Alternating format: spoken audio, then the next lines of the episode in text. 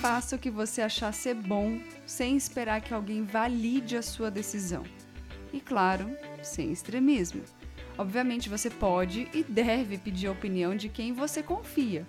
Mas o ponto aqui é não fazer tudo só pensando no que os outros vão achar, esperando que validem o seu posicionamento.